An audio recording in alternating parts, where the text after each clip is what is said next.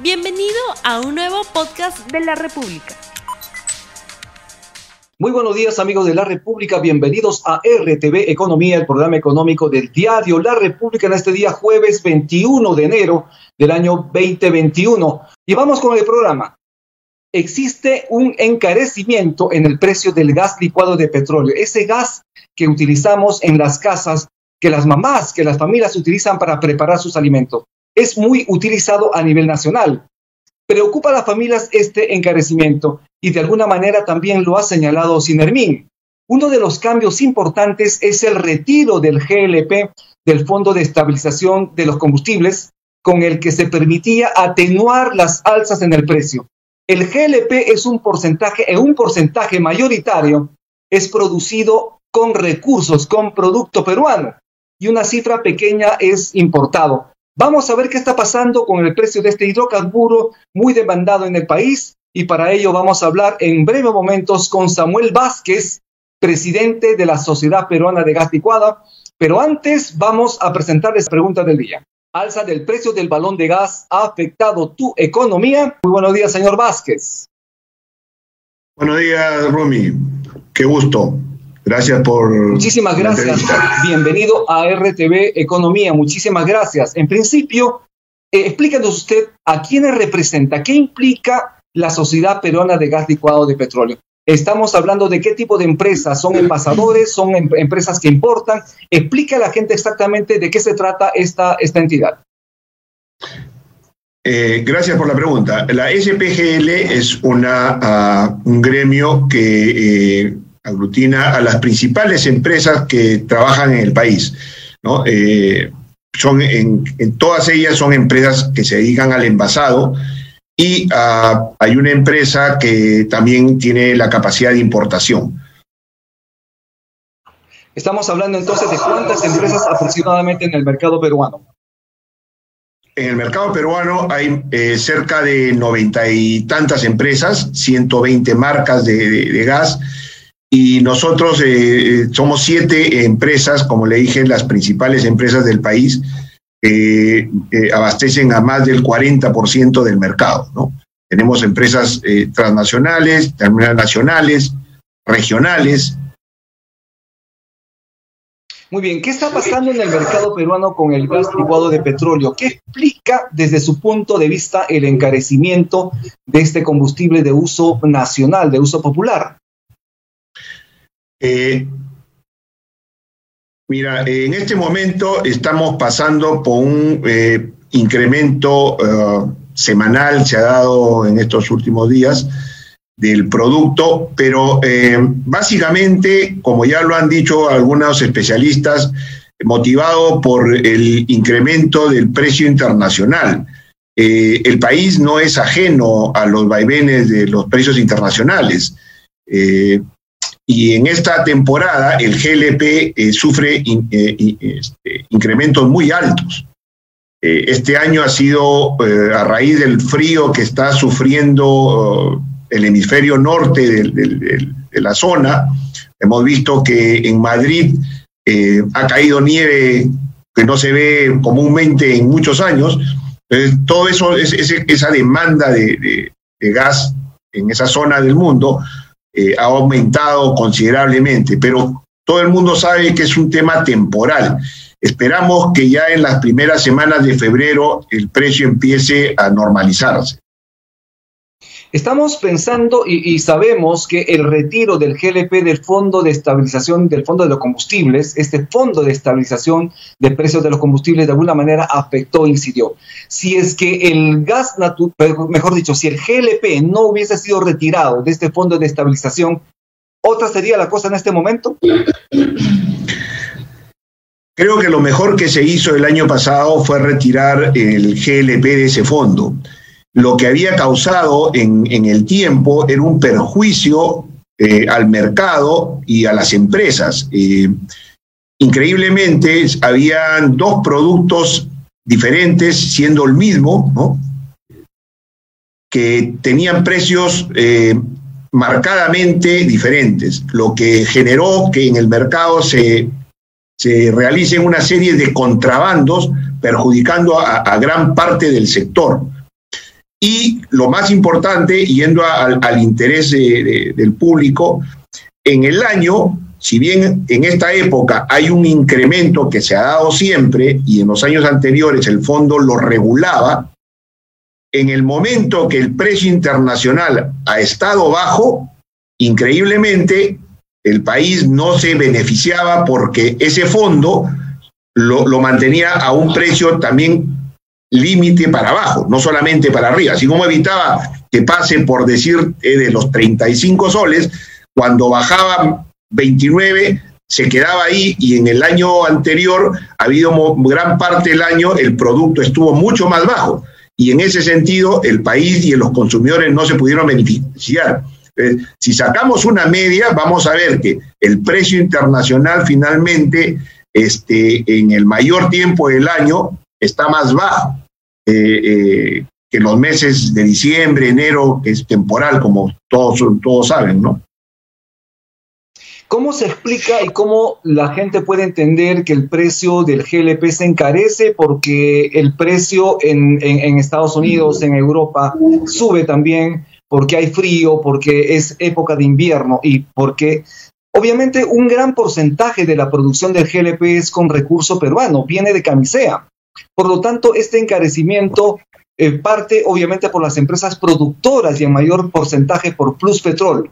¿En cuánto habría sido el incremento del precio del GLP en el mercado peruano? A ver, básicamente es un tema muy sencillo. Eh, cerca de, del 21-22% del consumo nacional en este momento y que cada vez se está incrementando más, eh, se está importando. Si ustedes ponen dos precios, un precio para el importado y otro precio para el, para el gas que se produce en, eh, el país, entenderán que nadie va a, traer gas importado a un precio más caro. Nadie se lo compraría. Y por lo tanto, lo que ocasionaría en el mercado, que felizmente no, no, no nadie ha, pasado nuevamente por esos peripecias, es la escasez. Imagínense que 20% del producto que se necesita no se abastezca con las importaciones. De todos modos, eh, sabemos, tenemos conocimiento que el precio del balón de gas, por ejemplo, se habría incrementado entre 10% y 12%. ¿Estas cifras son, se ajustan a, las cifras que ustedes tienen? Sí, más o menos esas son las cifras que manejamos. Ahora, ¿Y en el caso, importante... sí, Dígame. Continúe, por favor. No, le decía que eh, el otro tema eh, que se está viendo en el mercado actualmente, hay una gran diferencia de precios. Y eso es porque eh, en las plantas envasadoras, después del envasado, de la producción, hay una cadena muy grande que, para que llegue el producto al ama de casa. Y esa es la cadena que está en este momento encareciendo en algunas zonas de, Lima, básicamente, más de lo debido. Es por eso que encontramos balones a 35, 38 y en algunas zonas tenemos entendido que llegan a 50 soles. Podríamos decir, oye, ese es tema propio del libre mercado, al distribuidor no se le puede eh, pedir que, tenga el precio o que coordine precios porque no se puede. Entonces, este, esa diferencia de precio es propio de la cadena de distribución y también mucha diferencia de precio es porque no todas las plantas envasadoras tienen los mismos estándares, no todas las empresas envasadoras cumplen con, lo, con las exigencias normativas, laborales, de seguridad, etcétera, etcétera. No, no, no, no podemos pretender que exista un, precio uniforme, ¿no? Acá lo, eh, no, los precios no son controlados, existe un libre mercado. Dentro de ese proceso de libre mercado, de libre competencia, a ver, ¿cuánto cuesta un balón de gas de 10 kilos que ustedes compran a Plus Petrol en Pisco o en el Callao? ¿Y cuánto es lo que realmente pasa a, a los envasadores cuánto pasa por el proceso de distribución y en cuánto estaría llegando al consumidor final. Perdón, no, no, no, le, no le entendí bien la pregunta. Que el precio... Quería saber cómo es esta, ¿Cómo es esta cadena de precios? Desde el momento que sale desde el productor, por ejemplo, Plus Petrol en Pisco y en el Callao, un balón de gas de 10 kilos. ¿A cómo sale? ¿A cuál es el precio de costo en ese momento? ¿Cuál es el precio que viene a ser por la parte del envasado? ¿Cuál es el precio que sale para distribución, para comercialización y en cuánto llega al consumidor final? Como le decía, el precio hasta la planta y de ahí al distribuidor es más o menos eh, parecido en, gran mayoría de las empresas formales, ¿no? porque tienen un esquema laboral y de control y, y de seguridad similar. Entonces, ese precio más o menos en este momento está cerca de los 30 soles en promedio al distribuidor. Y ahí es donde empieza la diferencia porque hay que agregarle el transporte, la logística, las plantas están distribuidas eh, eh, eh, en todo Lima. Entonces, imagínense una planta que está en, Lurín o que está en el Callao, llegar a diferentes puntos de, las, donde distribuye, la logística en, en Lima es mucho más cara. ¿No? Eh, eso, es, eso es gran parte de lo que hace la diferencia. De ahí llega el distribuidor mayorista, ese distribuidor eh, tiene un, un, subdistribuidor, el subdistribuidor tiene un minorista y después los puntos de venta. Esa es la cadena de distribución que en este momento encarece mucho el producto. Hoy en una entrevista que se le hace a Jaime Mendoza, presidente de Ocinermin, señala que hay algunos nuevos lineamientos para los precios, para la determinación de los precios del GLP que se van a aplicar a fines de marzo. ¿Ustedes tienen conocimiento de estos nuevos lineamientos que estaría trabajando o Sinervin relacionado a esta estructura de costo de precios que debe tener un balón de gas? No, no tenemos conocimiento todavía sobre lo que está elaborando. Sí, él ha señalado que los nuevos lineamientos para los precios del GLP se aplicarán a fines de marzo. Él ha señalado fundamentalmente que se deben tomar medidas porque el mercado nos da señales de eficiencia. Y usted lo está señalando, ¿no? De alguna manera, en parte de la cadena de distribución está ocurriendo algo, por lo tanto, en este proceso de libre mercado, en este mercado que tenemos en este momento, donde no hay regulación de precios, obviamente los precios se pueden disparar o pueden bajar. En ese sentido, ¿qué se requiere para que los precios de alguna manera lleguen de manera adecuada al consumidor final? Una de las cosas que eh, estamos tratando como SPGL es poder ordenar esa cadena de distribución. La cadena logística comercial que existe en el país pasa por muchas manos. En, cada, en cada punto que llega hay un incremento de, precio. Eh, pensamos que lo más importante es que podamos reducir a dos o máximo tres puntos entre la planta envasadora, el distribuidor mayorista y, el distribuidor minorista. No deberían existir más, eh, eh, más este, eslabones en esa cadena. Eh, en algún momento ha señalado que la situación del mercado del GLP es preocupante en el país, ya que el alza en el Perú no iba de acuerdo a la variación internacional. En todo caso, ¿quién cree usted que se quede con ese diferencial en la cadena? En este momento lo, que estamos viendo es que eh, es en esa parte de la cadena de distribución donde eh, se está quedando gran parte del, precio de, que llega al público. Y no tiene que ver, digamos, ese componente de producción habiendo, conociéndose que gran parte de la producción de GLP es con recurso peruano, recurso que viene de camisea es eh, poco menos del 80% eh, viene de camisea, no es, no es el 80%.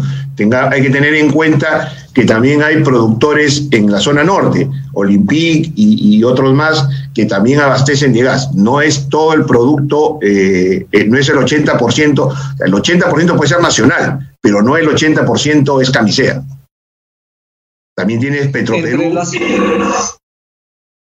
Sí, está Petroperú, Cruz Petrol, además Repsol, ¿no? Eh, como los principales productores de GLP. En todo caso, estaría proponiendo o Sinermin al Ministerio de Energía y Minas pueda realizar licitaciones para la compra de GLP, de tal manera que cuando hay abastecimiento mayor de GLP, los precios podrían tender a bajar. ¿Esto sería así? ¿En qué sentido las licitaciones? Eh, las importaciones de GLP son programadas. O sea, ¿Cómo, pretenderían licitar? Lo que ha señalado justamente que van a proponer al Ministerio de Energía y Minas poder realizar licitaciones para comprar GLP. Esa, es la idea, ¿no? Y de esa manera regular en parte el precio de este hidrocarburo tan necesario para la cocina de las familias peruanas. O sea que el Estado fungiría de empresario y empezaría a importar GLP. ¿A eso se refiere?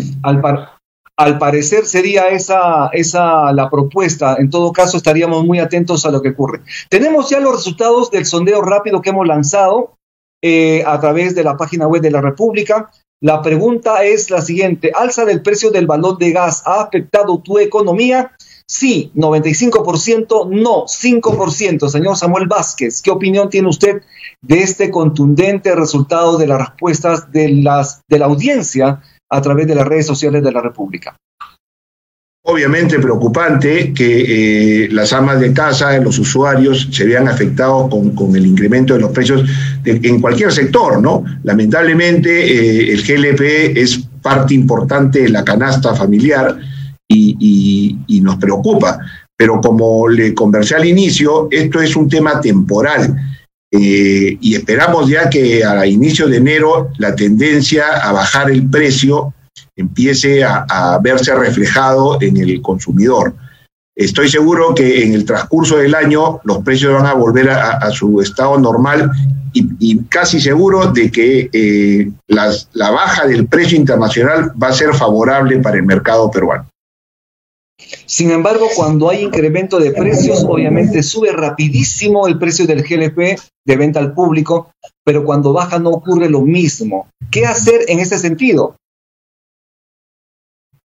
Lamentablemente también el problema es parte de la cadena de comercialización. O sea, el productor sube el precio, eh, las plantas envasadoras trasladamos ese incremento, o bajamos el, incremento y en la cadena de distribución es donde empieza a haber la demora. Es cierto que cuando sube el precio el efecto es más inmediato, pero también debemos tener en cuenta que el distribuidor, un distribuidor que, comercialice 100 balones, imagínense, sube el precio hoy día y lo encuentran con la mitad del stock todavía eh, en almacén. Entonces ellos tienen que seguir liquidando el inventario que tienen. Es por eso que no es fácil trasladar inmediatamente el precio, ¿no?